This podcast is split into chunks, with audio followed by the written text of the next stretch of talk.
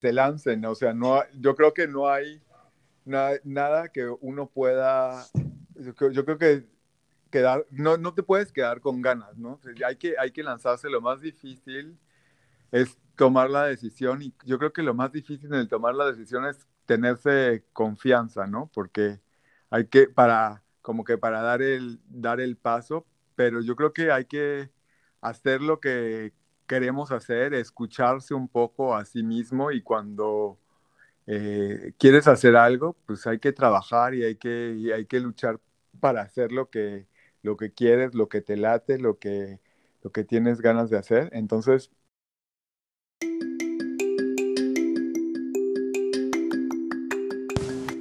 Bienvenidos a 40 y 20.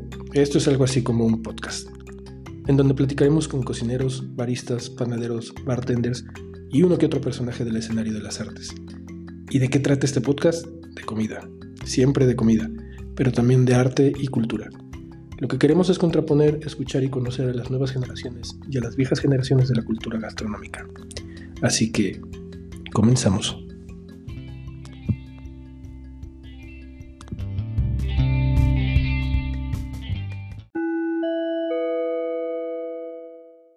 Hola, bienvenidos a este capítulo de 40 y 20.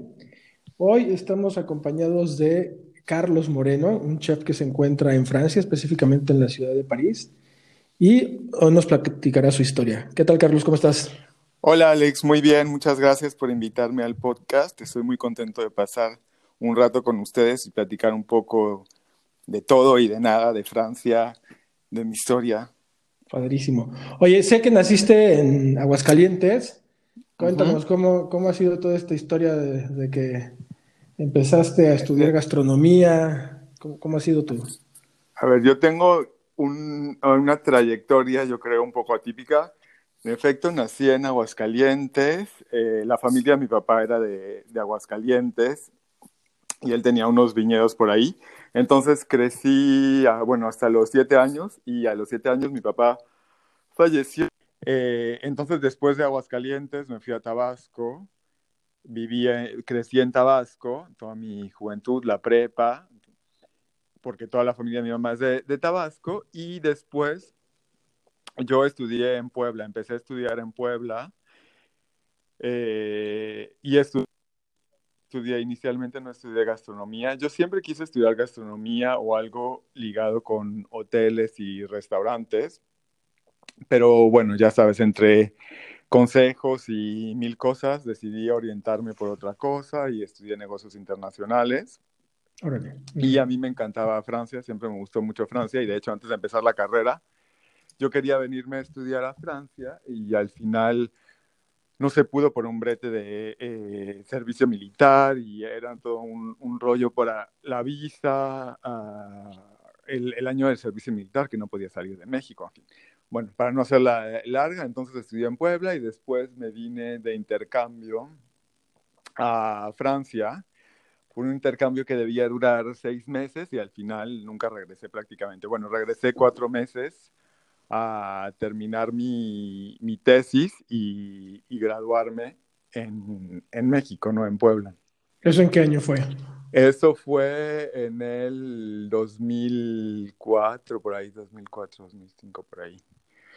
2004 eh, más bien. Y entonces, eh, pues yo ya termino en Puebla y me regreso a, a Francia pues, porque yo quería eh, pues empezar a trabajar aquí o ver qué, ver qué, qué hacía. Entonces, pues regreso a Francia, uh, estudié, un poco de, estudié un poco de marketing y para no hacerla larga yo empecé a trabajar en algo completamente, completamente distinto, en marketing, en el sector financiero. Órale. Eh, pero a mí me encanta, siempre me gustó cocinar. O sea, cocinar para, fue algo que toda, toda, mi, toda, mi vida, toda mi vida he hecho, toda mi vida invité gente a, a la casa y era como una espinita que siempre tuve y que incluso a mitad de la carrera dije, ay, ¿qué estoy haciendo estudiando negocios? ¿Por qué no me cambio a cambiar otra cosa? Y al final, bueno, seguí, seguí. Cuando vine a, cuando llegué a Francia, entonces también estuve un poco estudiando en esa época qué, negocio eh, ligado con, con, comida podía hacer en, en, esa época que no existía prácticamente nada o muy poco. Y en esa época me acuerdo que había hecho todo un estudio para ver como, como algo ligado como tortillería o venta de, de, de, de productos de, maíz. Pero en ese tiempo la verdad es que no había mercado eh, y incluso era súper complicado encontrar insumos y todo, todo era... ¿Ya, ya estabas como por ahí del 2006 o alguna cosa así en cuanto Ya estaba por ahí a trabajar en, pues en, otro, en otros temas. Eh, y bueno, entonces ya pasa, yo trabajo 10 años en el, en el, en el sector financiero, continúo pues mucho en cosas mías de, de cocinando, cocinando, pero para amigos y cosas. Y para hacerte la larga, después de, de, un, de un rato, pues yo digo ya, eh, ya no, ya lo que estoy haciendo ya no me, ya no quiero, ya no me corresponde, quiero cambiar de, de vida, ya sabes, el cuestionamiento que muchos tenemos y creo que cada vez hay más gente que pues que quiere, quiere cambiar de vida, quiere cambiar de actividad y que creo que cada vez hay más gente que ya llega en un momento en que dice, no, o sea, necesito hacer algo que tenga más sentido para mí, algo que... Y que ahora creo que se presta mucho con, con la tecnología, con, con, o sea, con, con, con, todo lo que tenemos a la mano para poder hacer estos cambios.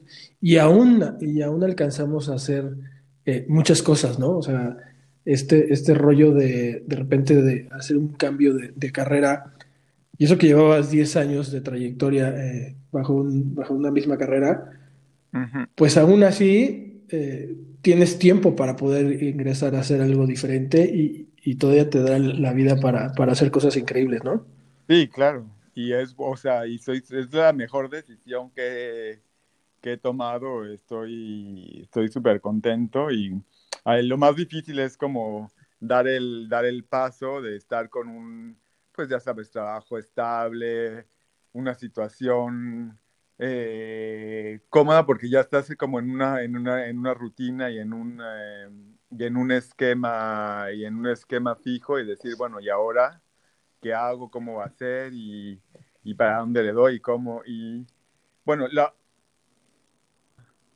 lo, lo, bueno para mí es que creo que mucha gente cuando decide cambiar de carrera o dice, bueno, yo no quiero seguir haciendo esto, mucha gente no sabe qué quiere hacer. Y para mí eso fue una gran ventaja, que yo sabía hacia dónde quería dirigirme. Entonces, a pesar de, hacerme preguntas y decir, bueno, ahora, ¿cómo, ¿cómo avanzo? Por lo menos ya sabía por qué camino quería, por qué camino quería avanzar y de pronto fue muy chistoso porque de ahí todo se fue eh, acelerando y todo se fue como eh, enganchando poco a, poco a poco, pero, pero al mismo tiempo muy, muy rápido, pues, pues porque al final, bueno, yo decido, de, decido quitar mi, mi trabajo, de pronto un día voy a una conferencia que se llamaba eh, dejar todo para abrir tu restaurante o algo por el estilo.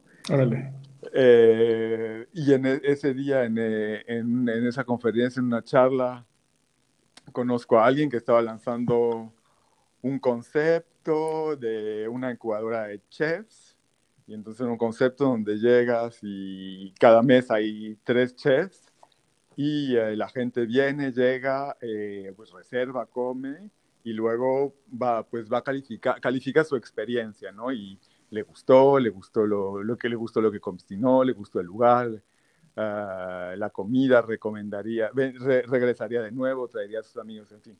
Y al final es como una, un poco una competencia entre pues todos los chefs que participaron. El caso es que hago eso, que para mí era como un, también un test para decirme... Sí, realmente... Eh, realmente cómo, cómo funciona, me gusta, ¿no?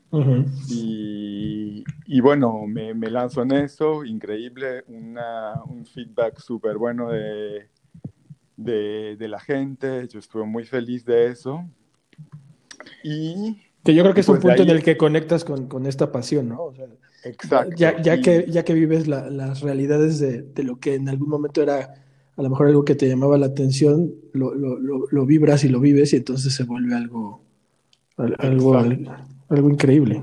Exacto, ¿no? Y es un poco, fuera un poco la, la, la prueba de, de, fuego entre cocinar como siempre has cocinado, eh, pues no sé, para tus amigos, para tu familia, para gente que conoces y cocinar para alguien que paga y viene a un restaurante. Entonces también el nivel no es el mismo, lo que y, digo, es, es, completamente otra, otra, otra experiencia, ¿no?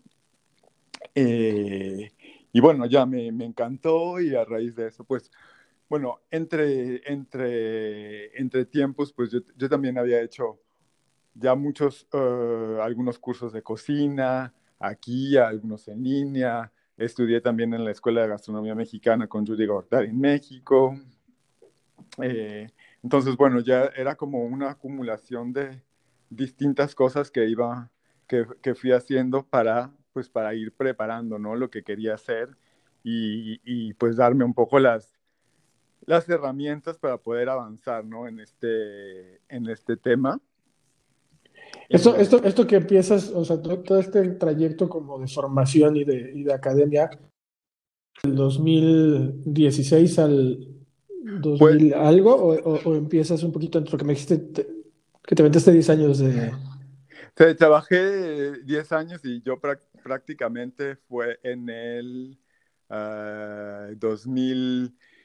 2018 más o menos cuando fui haciendo más cosas y tomándome las cosas más, más en serio y, y fue cuando ya eh, dejé, de, dejé de, trabajar, pero en realidad mi año fuerte, fuerte, de ya dedicarme pues de, eh, tiempo completo, pues fue todo el año pasado ah, y ah, a finales del, del, año anterior, entonces todo finales del, finales del 2019 y, fue muy rápido, ajá. Y 2020. Sí, todo fue, todo fue muy, muy, muy rápido porque pues de pronto después de esta experiencia con, uh, con, con, la incubadora de Fodelobo Food, uh, luego los, los, los, cursos de, de gastronomía mexicana, me fui una temporada a México también a,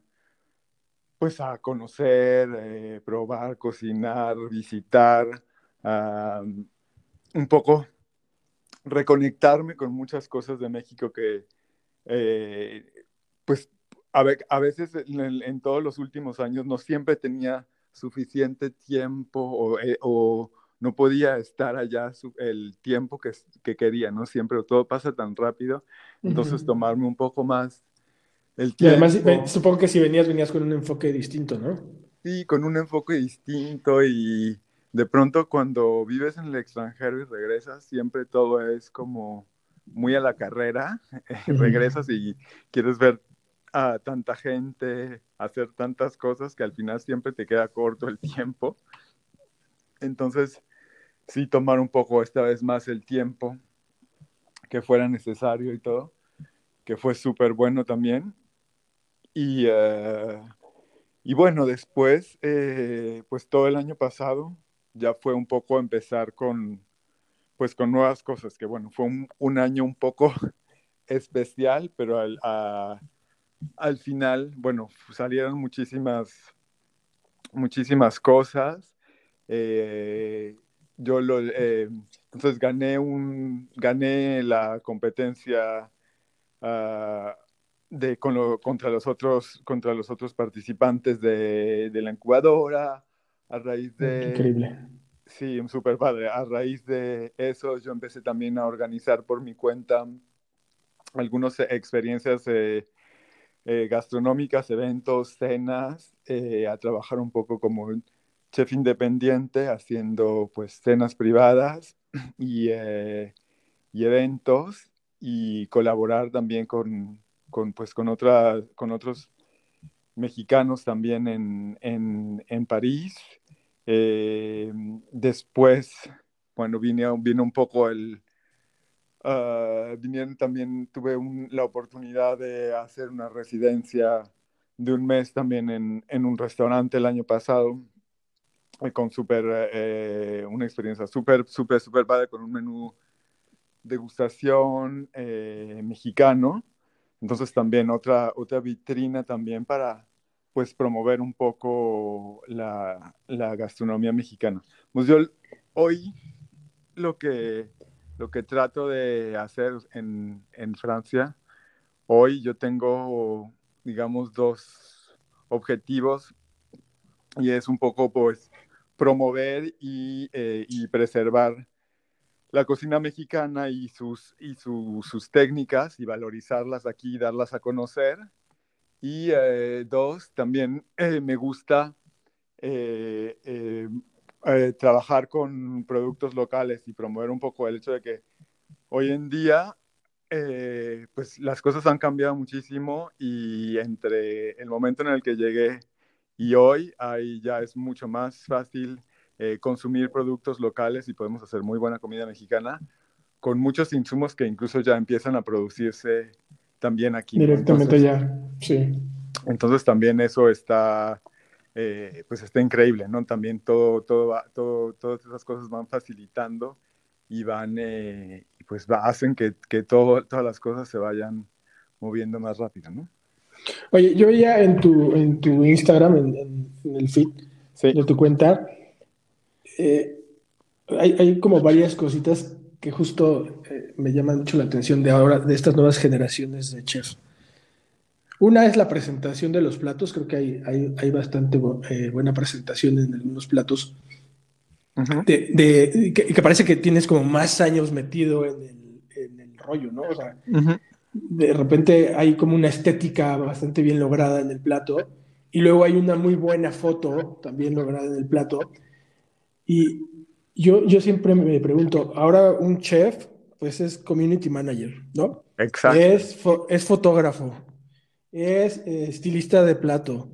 Eh, ¿cómo, ha sido todo este bagaje de, cosas que, se ven al final reflejadas en, pues, en, estas intenciones de imagen, ¿no? Sí, eh, sí, de hecho es como, sí, un poco tienes que meterte a, a mil cosas, ¿no? También es como parte de, es, es bueno, lo principal es, claro, el, el el plato y toda la, la, pues la parte, la parte de cocina que disfruto mucho, pero sí hay como un trabajo periférico que también es súper interesante y que también me encanta y lo disfruto mucho, que es en efecto pues trabajar un poco en torno al estilismo, al estilismo culinario, un poco pues la, la foto, la estética de, de, de, cómo va a salir, pues porque al final también el amor nace por los ojos también y que hoy en día vivimos en un mundo que está completamente enfocado visual, en, ¿no? en, los visuales y en lo visual, entonces también es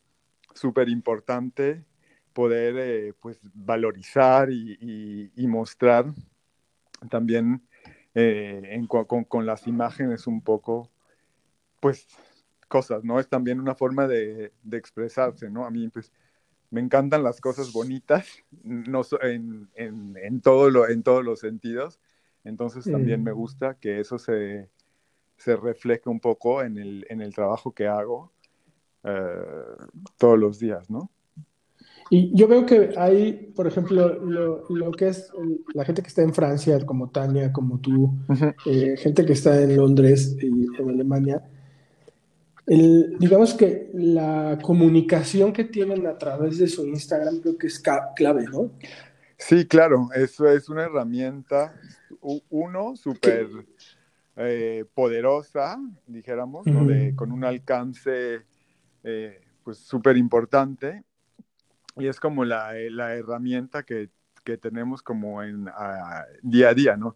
Hoy, hoy aquí pues es, yo creo que para todos los que están fuera de México y, eh, y, en Europa, pues hay como un terreno virgen e inexplorado. Todavía hay muchísimas cosas por hacer para, pues, para promover uh, México y la diversidad de, diversidad de México, cada quien en su, en su área, ¿no? Yo lo que quiero hacer es promover la diversidad de México y la cultura de México a través de la gastronomía, que es un poco el, el tema que me interesa, pero hay gente que lo está haciendo en otros ámbitos y es igual de importante, ¿no? Y todo, todo va conjugándose. Y hoy en día, bueno, yo puedo hablar por, por Francia porque es donde he estado y donde he pasado prácticamente pues la, la casi la, la, la mitad de, de, mi vida. Eh, y eh, es relativa, el tema de México es relativamente nuevo, ¿no? Eh, se ha acelerado un poco en, lo, en los últimos años porque, pues, eh, bueno, hay muchas cosas, la gente viaja más, México, ha, habido pues más mediatización de México, cada vez hay más mexicanos fuera o, o, cada vez son más, más, más visibles, entonces ha generado un poco más de interés en México, pero bueno, históricamente México y, y Francia tienen algunos vínculos, pero bueno, los franceses tampoco conocen tanto de, tanto de México y menos de la gastronomía mexicana, aparte la mala fama, entre comillas, o, o, o la, uh -huh. esta visión un poco restrictiva y reducida de la, la, gastronomía mexicana a algunos platos y mucho a, muy, muy relacionados o con Tex-Mex o con, o con street food. Entonces, también eh, bueno, a mí me encanta trabajar un poco, eh, no solamente en torno de, a, a, platillos, pero también trabajar en torno a ingredientes, a utensilios, ¿no? Un poco, por eso digo, es re realmente comunicar en, eh, y, poder mostrar es, eh, esta parte de México a los franceses, no únicamente por lo que cocino, sino también un poco más allá, ¿no? El, la gastronomía, ¿no? Que, que, engloba no únicamente la comida, sino, sino todo, todo, todo lo que está en torno, ¿no? Sí, yo le preguntaba a Tania la, en la entrevista que hicimos con ella en la plática uh -huh. eh, sobre quiénes eran sus, sus clientes eh, para, para, esta comida o para, para consumir comida mexicana. Sí. Eh, y me decía que había de todo, ¿no? O sea, desde los mexicanos que están en, en Francia hasta pues todo el, todo el grupo internacional que, que vive allá. Sí.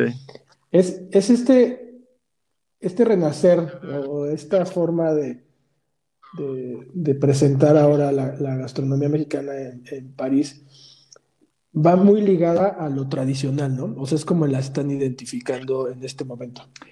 Eh, sí, sí, es cierto que, bueno, la, la, mucha gente tiene una visión o, o un poco la, la, la, visión comercial de la industria grande un poco americanizada o una versión a lo mejor muy ancestral, muy, uh, sí, súper, súper, súper tradicional.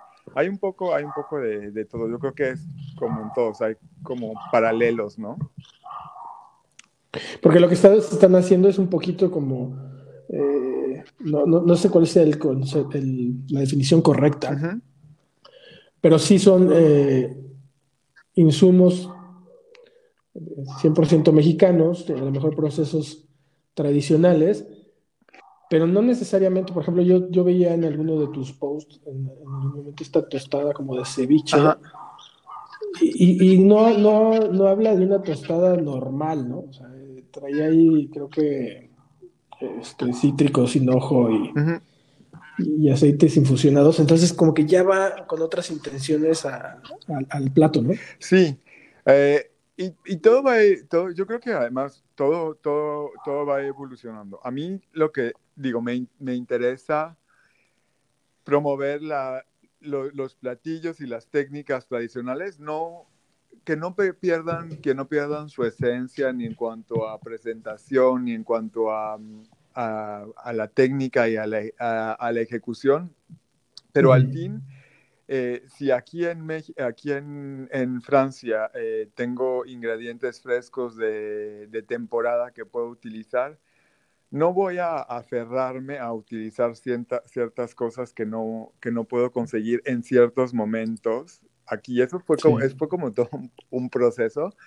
Eso está increíble, sí, claro. De, de decir, o sea, es que en México tenemos la, la dicha de tener eh, un clima relativamente, bueno, menos, de, menos variaciones que, la que, que las que tenemos aquí y no sé, la, uno de los elementos clave de la cocina mexicana que podemos tener casi todo el año, casi en, por todos los lugares, o porque en algún lugar de México se va, se va a producir, es el, no sé, por ejemplo, el, el, tomate, ¿no? Y aquí la mitad del año no encuentras tomates buenos, porque tomates cultivados eh, ya sabes, eh, en, invierno sin sol, en, un invernadero, no tiene ningún interés trabajar como, con ellos como, como producto. Entonces, también te impulsa a, bueno, a buscar otras cosas que pueden venir a, que pueden venir a, a, adicionarse, ¿no? Y que puedes integrar en la sí, dieta. Sí, tú, lo llamabas ceviche de invierno. Exacto. Este, por ejemplo. Este ceviche que supongo que tiene que ver con esto, ¿no? Exacto.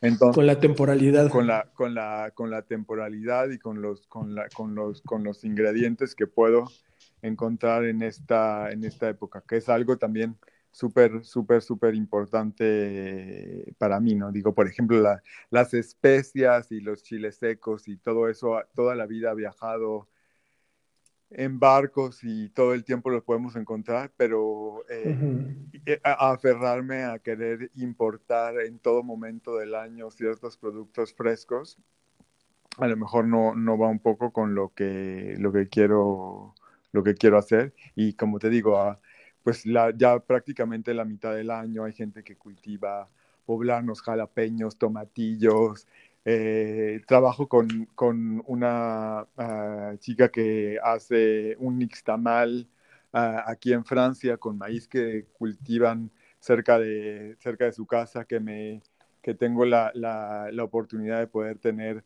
masa fresca, tortillas de maíz nixtamalizado. Entonces hay ya tantas cosas que nos permiten dar a conocer y compartir una cocina mexicana eh, pues auténtica, utilizando buenos productos y, trabajando con sabores y ya sabes.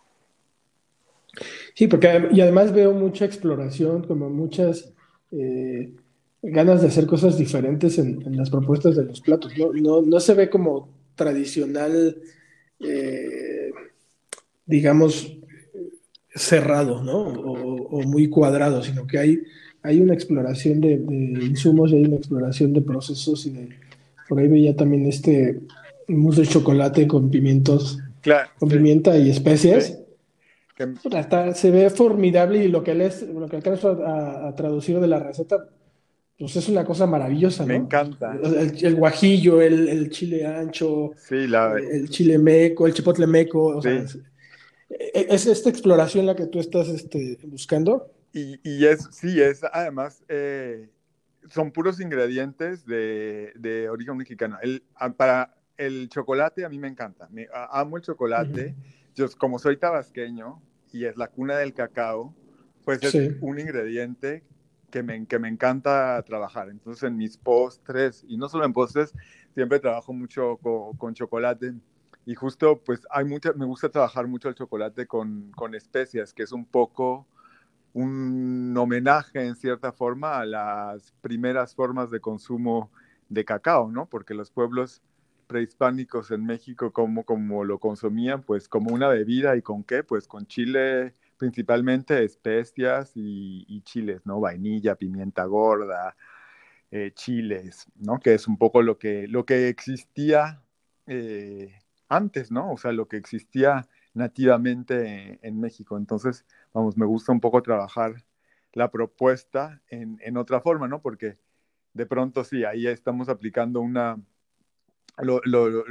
trabajar en torno a un mousse, estas cosas que son un poco más eh, e, europeas, entre, entre comillas, ¿no? Pero al mismo tiempo con una fusión de sabores que son completamente mexicanos y no solamente completamente mexicanos, pero son de origen eh, mexicano, ¿no? O sea, nativos de México, ¿no?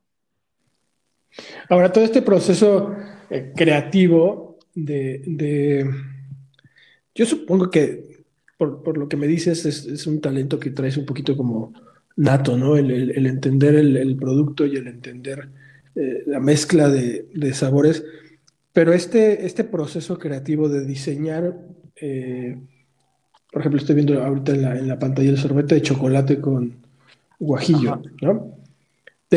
¿cómo, comienza? Porque en otras disciplinas eh, específicamente de, que se encargan de diseñar cosas, pues a lo mejor empiezas con, con un croquis, ¿no? O sea, como a esbozar ideas y a, desarrollar conceptos a través del, del, lápiz. Pero ustedes como, como creativos en la cocina, ¿cómo comienza todo esta, este proceso creativo? Ay, probando y experimentando y haciendo cosas. yo creo que la cocina y los sabores son súper sensor, es, sensorial, entonces es todo ligado a tu memoria, a asociar cosas, a a buscar un poco en, tu mente y después pues pruebas y pruebas cositas y a mí todo el tiempo se me ocurre, me ocurren, veo cosas o a lo mejor en algún lado comí algo y dije, ay, a lo mejor se llevaría bien con este. No sé, es como un proceso, a veces vas poniendo piezas y piezas juntas y luego vas experimentando y te gusta o no te gusta. Es, es, es trabajo, eso siempre tienes que estar probando, probando, probando. Trabajo de cocina, ¿no? Trabajo de cocina, te imaginas algo, eh, bueno, vas a ver si los más o menos si los sabores te gustan, si no te gustan, lo ejecutas, a lo mejor imaginaste hacerlo con una técnica para tener alguna consistencia y al final, pues cuando lo haces no, no te gusta o no te quedó exactamente como lo imaginabas y tienes que repetir, repetir, repetir. Yo creo que es como en muchas eh, o trabajos, oficios, o es, es, experimentar, es probar, es probar, es perfeccionar y, irle, irle, irle buscando, quitando, poniendo. Es un poco así, un poco la, la, la parte de, los sabores y bueno, también después un poco trabajar cómo te gustaría presentarlo, cómo te gustaría que se, que se lo comiera, cómo te gustaría que la es hay que creo que cada vez más tenemos que pensar un poco en la globalidad, ¿no? Un poco cómo cómo cómo va a funcionar en, en todo en todo el conjunto, ¿no? ¿Y cómo, cómo han recibido la, gente de, de, otros países y de París esta propuesta tuya de cocina? Porque yo creo que eh, digo, casi sin temor a equivocarme, creo que todo lo que pones en la mesa está bueno, ¿no? está rico, porque se, ve un, se ven intenciones distintas, ¿no? Por ahí estoy viendo el, eh, un experimento con frutos recolectados en el canal de, de Dumidi. Ajá.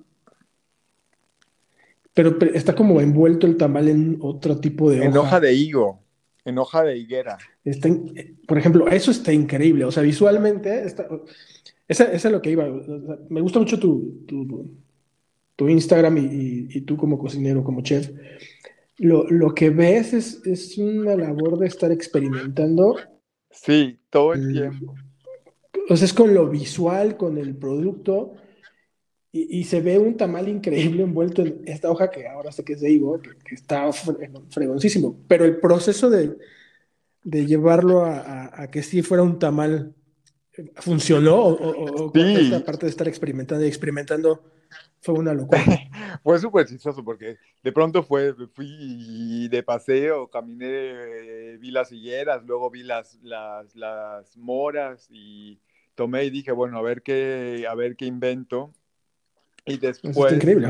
Eh, bueno, al final el, el, tamal o la técnica del tamal es coser en un envoltorio, ¿no? Entonces, al final cualquier cosa que cosemos envuelta en una hoja, que sea de plátano, que sea de, de maíz, o hay algunos otros tamales que, en, en, diferentes regiones de México que se van cociendo en cosas, en, otras, en otro tipo de hojas, pues bueno, es, es tamal. Entonces dije, bueno, a ver, una hoja de higo, las hojas de higo perfuman mucho, hay otras culturas que, la, que las utilizan. En Tabasco se hacen ciertos dulces y se hace miel de hoja de higuera también. Entonces dijo, pues vamos. Ah, qué increíble, eso está muy vamos bonito. A, vamos a intentar. Y de pronto, pues es lo que tenía. Hice una mielecita con la, con la hoja de higuera, la masa, le pusimos las frutas y todo y, quedaron buenísimos. Y, y, a, eso era lo que iba con mi comentario. O sea, ¿cómo lo reciben ellos? Porque no es o sea, sí es comida mexicana, pero con estas otras intenciones y, con mucha exploración y mucho trabajo detrás. ¿Cómo, lo...? Bien. supongo yo que te... Eh, creo que es, es, yo es lo que siempre digo. Yo me, eh, eh, quiero mostrar un poco que toda la, diversidad de cosas que podemos comer y tener en, en, México a través de nuestras técnicas. Entonces, hay mucha pedagogía por hacer. Creo que eh, a mí esa es, una parte que me encanta, es, eh, por eso es promover un poco y explicar. Y la gente cuando entiende eh, por cuáles fueron las intenciones, por qué lo hice, cómo me inspiré, qué técnica utilicé y todo, creo que siempre te sabe diferente, te interesas más y, y van entendiendo un poco eh, tu trabajo, cómo lo haces, tu historia.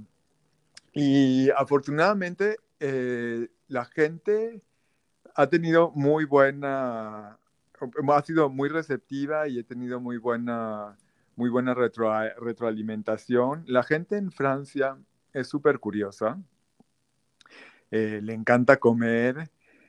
no conocía la, comida mexicana o conoce poco la comida mexicana, pero no significa que no esté no esté abierta. Creo que mi análisis es que durante mucho tiempo eh, estuvieron un poco más eh, cerrados o concentrados un poco en su patrimonio gastronómico porque es súper vasto y a diferencia de otros países europeos eh, que tienen una historia gastronómica y un bagaje menos importante, se abrieron un poco más rápido a, a otras cocinas, ¿no? Y por eso siento que en otros países europeos, eh, hubo un, desarrollo un poco de otras cocinas, incluyendo la mexicana un poco más rápido que, que, en Francia. Pero entonces la gente poco a poco se ha, se, ha ido abriendo. Eh, hay mucha gente que trabaja en torno a la promoción de la gastronomía mexicana, y no solo la gastronomía, México en general. Y entonces pues la gente se va interesando, va descubriendo, va descubriendo nuevos sabores, va descubriendo nuevas propuestas y es, eh, es lo que me encanta, ¿no? De, de, estar aquí y poder, pues, trabajar en torno, en torno a eso y eh, en, en, los eventos es súper, eh, para mí es súper satisfactorio que los franceses coman algo y te digan, y wow, me encanta, son sabores que nunca había probado, eh, texturas, productos. No me imaginaba eso de la cocina mexicana. Yo pensaba que nada más comían tacos o burritos o, ya sabes, las cosas que los clichés a veces muy mal interpretados.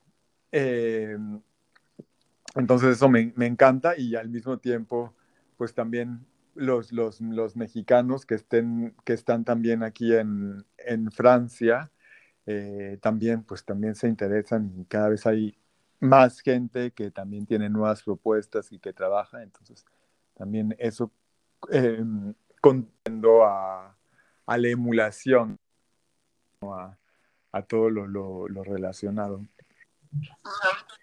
¿Y ahorita estás en algún restaurante o, todo lo sigues haciendo por... Ahorita, eh, bueno, pues con el tema del, del confinamiento, eh, eh, estoy haciendo, lancé una, una marca, desde el, desde el primer confinamiento había tenido un, lancé una marca de comida para, para, llevar y es más bien es una marca que utilizo para hacer pop-ups de, de comida para llevar entonces estuve haciendo algunas cosas antes del confinamiento. Después en, verano tuve la, oportunidad de hacer eh, eventos un poco cuando se abrió uh, un poco, el, pues la, situación se estabilizó un poco.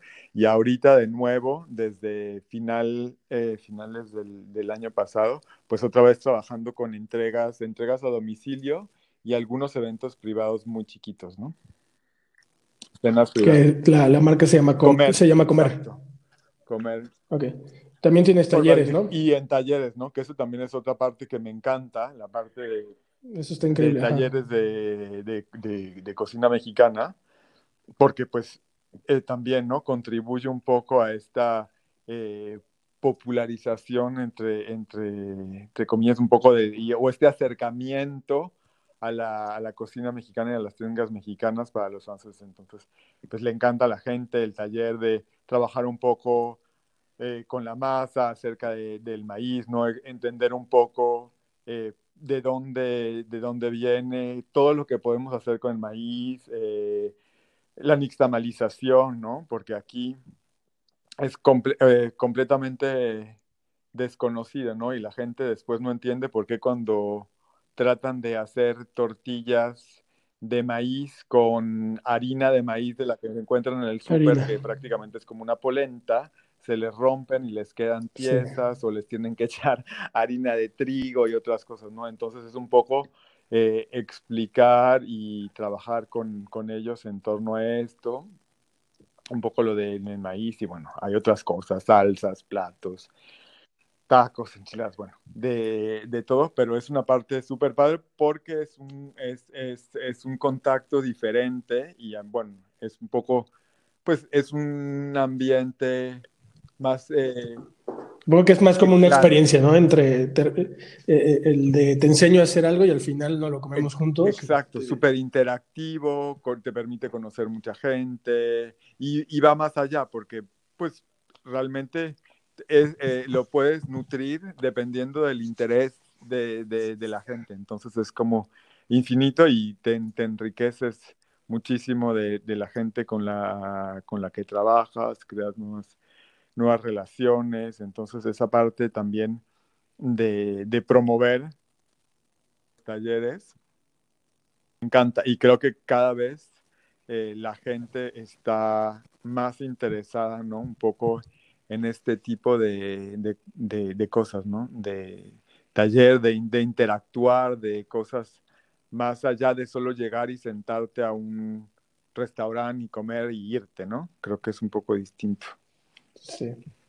Oye, Carlos, y por ejemplo, yo veo que muchos, como tú, eh, por este tema de la, de la pandemia, eh, entraron en este tipo de dinámicas como de comida a domicilio, de, eh, no sé, ya, ya, venían como fuertes los pop-ups, pero estas pequeñas reuniones y estas pequeñas experiencias en casa, fuera de casa, están rompiendo un poquito con el paradigma del restaurante, ¿no? O sea, ya, ya, no, ya no necesariamente estás formándote para montar un, un elefante blanco, ¿no? Con, con, toda esta infraestructura que tiene que tener un restaurante.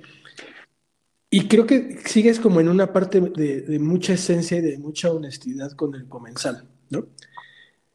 Ustedes, tú, o bueno, en el, en el, caso tuyo, ¿tú pretendes en algún momento pasar a esa modalidad de restaurante o...? Ay, eh, la, verdad es que sí, me encantaría tener eh, un establecimiento, no sé si sería exactamente un restaurante o si sería un concepto más híbrido y diferente, porque en efecto creo que todo está cambiando y que un poco, eh, sí, un poco, bueno, hay clientela para todo, pero creo que sí, un poco trabajar en torno a experiencias diferentes, más, más interactivas uh, donde más interactivas entre, entre, entre el comensal, el chef y eso es algo que me, que me gusta y, que, y que, que, corresponde también un poco a, pues a cosas que van pasando a, ahora y que a mí también lo que me gusta de ese formato es el poder reinventar cada vez, porque cada formato, cada evento sí. es un poco comenzar de cero entre, en cierta forma, ¿no? Porque pues a lo mejor es una temática nueva. Sí, se vuelve como un tema de, de, de, de efímero, de, ¿no? De reinventarse, ¿no? De, te obliga a, a, a, reinventarte, a innovar, a crear, a echarle un poco cabeza a todo, ¿no? Para volver a, a tener nuevas, nuevas propuestas y, y, y, no, y buscarle y buscarle y trabajar, ¿no? De, manera diferente. Sí, sería, sería, entonces me encanta, no descarto entonces por completo el hecho de, de a, a, mediano plazo, mediano largo plazo, en algún punto eh, establecerme en algo. Ahorita no te puedo decir en qué formato porque no, no, eh, no, no, no sé si será un restaurante o un mix de, distintas cosas, ¿no? No, bueno, y ahorita no sabemos qué va a pasar los próximos dos años con, todo este rollo. ¿no? no, ¿sabes por qué te lo digo? Porque yo eh, me doy cuenta de estos nuevos formatos y, y cómo esta situación de la pandemia ha ha golpeado tan duro al, formato establecido, al que diríamos por tradición, que era montar estos mega restaurantes con cocinas eh, súper armadas y, está increíble. Pero te das cuenta que, una, eh, situaciones como esta no pueden convivir con, esos esquemas, ¿no? Y dos, empiezas a alejarte de, la cercanía con, la experiencia y con el comensal, ¿no? Entonces, yo veo como gente como tú que están haciendo proyectos de este tipo, de pequeñas experiencias, de los pop-ups, eh, pues se la pasan ahorita muy bien, ¿no? O sea, en realidad no lo están sufriendo tanto como lo están sufriendo los restaurantes establecidos, porque las condiciones y las características los, los ayudan a que pueda suceder de esa forma. Y no solo en el sentido de un negocio y de, y de, la administración de un negocio y todo esto, sino en el sentido también muy personal de ustedes. ¿no? Sí. Eh, sigues como haciendo lo que te apasiona cerca de la gente eh, y en un formato pequeño que a lo mejor podría ser hasta más, no sé, más, encantador que otras cosas. Sí, eh, es diferente, hay un poco más, más, más de libertad, no tienes como la, la máquina grande que tienes que mantener a, a flote, entonces hay como una cierta agilidad y una cierta libertad para poder eh, ajustar y cambiar y, no sé, mover, mover las cosas de manera, de manera más fácil. Y yo creo que sí, hay eh, cada vez más gente que va buscando ¿no? estos nuevos nuevos formatos y cosas diferentes. Pero eh, bueno, son, son, son cosas distintas, pero en efecto yo creo que el contexto actual, eh, vamos, en cierta forma, tal vez nos las ponen menos difíciles de cierto punto de vista que a alguien que está eh, establecido con un, con un restaurante grande. ¿eh? Pero pues igual, el concepto a todos nos ha dado duro y, salir y, hay que buscarle y reinventarse y todo, toda cada semana no sabes lo que va a cambiar y las nuevas directivas y los nuevos protocolos que va, que va a haber, que digo, aún en, en formatos como en los que estoy trabajando chicos, pues igual también te cambian la, la jugada de un día de un día para otro, ¿no? O sea, de pronto eh, por ejemplo, no sé, yo entregaba comidas y cenas, de pronto ahora a partir de este sábado eh, hay otra vez el, el, toque de queda a partir de las seis, entonces pues ya la cena está... No podrá salir. Está difícil, ¿no? O sea, son cositas chicas, pero y cada semana pues igual tienes que eh, analizar y ver qué va a pasar, cómo va, cómo va a evolucionar y es un poco difícil por el momento proyectar se proyectan muchas cosas muy a corto plazo, buscar muchas soluciones muy a corto plazo. Digo, también hay que, hay que, sabes que, sabemos que vamos a salir de esto, entonces, independientemente de que las decisiones y todo lo que se tenga que hacer sea muy a corto plazo, bueno, también hay que ir pensándole, ¿no? Para después, porque por suerte no nos va a durar toda, no nos va a durar toda la vida. sí. Afortunadamente. Oye, justo pensando en este eh, en este pensar eh, de futuro, ¿continuarás haciendo comida mexicana este, o, irás explorando en otras? No, comida mexicana. yo lo que quiero hacer es, comida mexicana, entonces sí quiero eh, pues seguir, seguir trabajando porque hay muchísimas cosas por hacer. Tengo muchísimas cosas que aprender también yo mismo, ¿no? Porque la, la cocina es una exploración y un aprendizaje continuo y todos vamos evolucionando y cambiando, pero, pero mi, línea, mi línea directiva es la, cocina, la cocina mexicana y como te dije en, un inicio, eh, trabajar por la, por la promoción de México y de la gastronomía mexicana con, con, pues, con los, mismos, los mismos ejes, ¿no? Y, trabajar en torno. Pero a mí lo, es lo, lo que es importante es eh, trabajar con técnicas mexicanas y, trabajar en torno a las, a, las técnicas tradición, tradicionales y, platos. Mi, mi, cocina, si yo la, describo, son realmente platos eh, que, que, que, se parecen a mí, ¿no? Es un, poco mi, es un poco mi historia, es la comida tradicional mexicana, un poco familiar, que con mi toque, con mi toque personal. Y mi toque personal es parte de mi historia, de mi historia de mis 15 años en Francia, de los ingredientes con los que me, con los que me he encontrado, de la sensibilidad que he desarrollado estando en los países y en, los, y en las ciudades donde, donde, he vivido. Pero entonces es un poco esta mi traducción de la comida auténtica mexicana y con poder compartir, eh, eh, poder compartir esos, esos sabores en mis platos, en mis talleres y en, y en todo lo que y en todo lo que lo que puedo hacer aquí en eh, aquí en Francia, ¿no? Oye, ya hace 15 años que llegaste, ¿qué comías? Hace 15.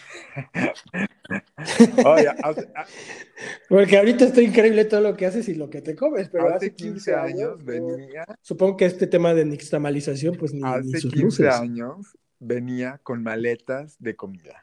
Me acuerdo, era realmente, me llevaba siempre una maleta de más que traía kilos de, de cosas. Mandaba hacer tortillas de en, en, Tabasco hay unas tortillas de maíz nuevo, unas tortillas gruesas a manos, me las mandaba a hacer y me las traía y las congelaba para tener mis, mis tortillas y traía toneladas de, de, chiles eh, secos y de semillas y de todo lo que, hierbas secas y todo lo que podía traerme porque, porque si no era... O sea, nunca dejaste de comer. Nunca dejé de siempre comí, comía cosas mexicanas, no todo el tiempo, eh, sin duda ahora más porque es más fácil encontrar muchas cosas y, porque tengo más, estoy, estoy más en eso.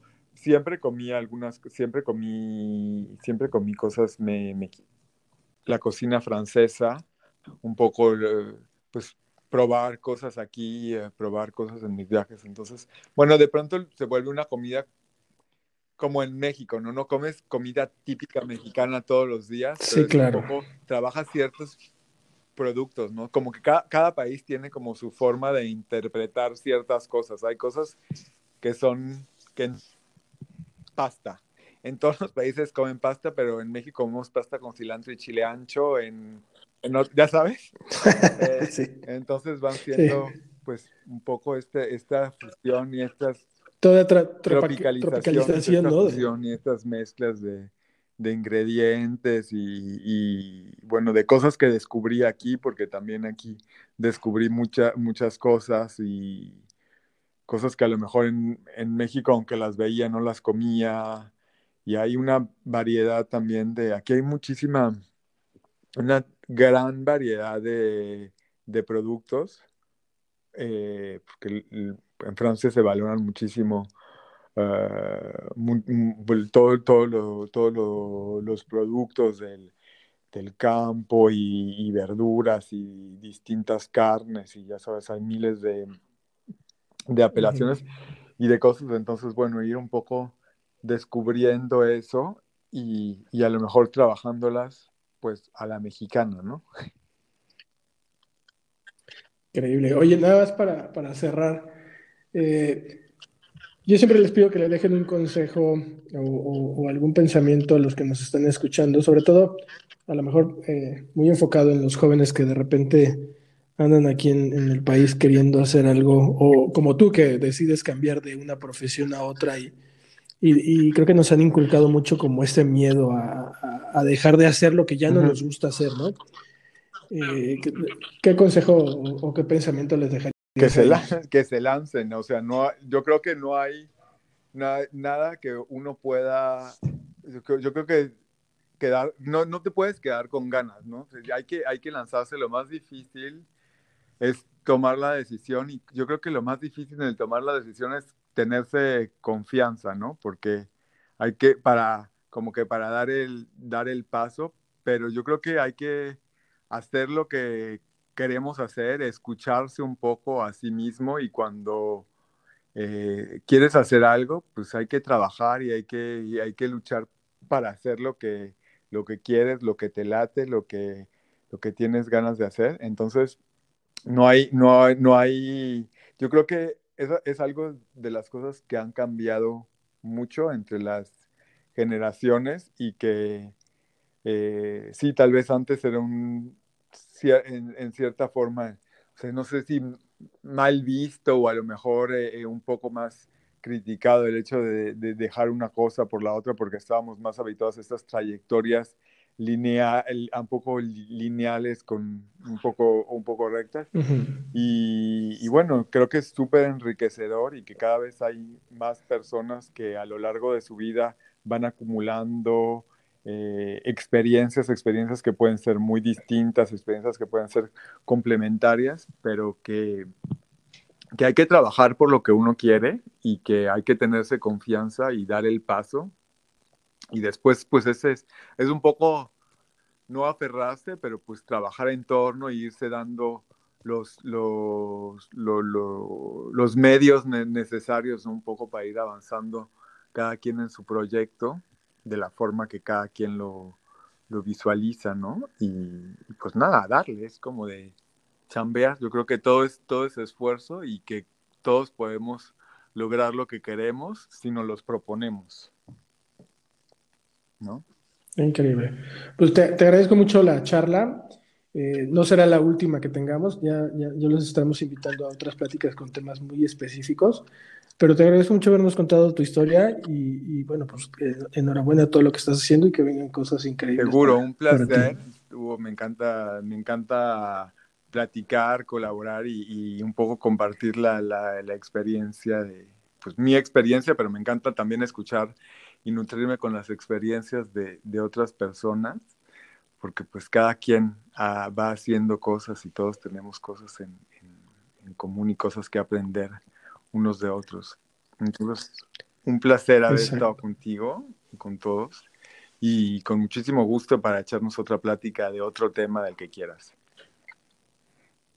Buenísimo, pues aquí les dejamos a, los que nos están escuchando tus redes sociales en, la descripción del podcast y pues sigan a, Carlos y, vamos a, a, platicar pronto contigo. Un abrazo, que estés Un abrazo, Carlos. Chao, chao.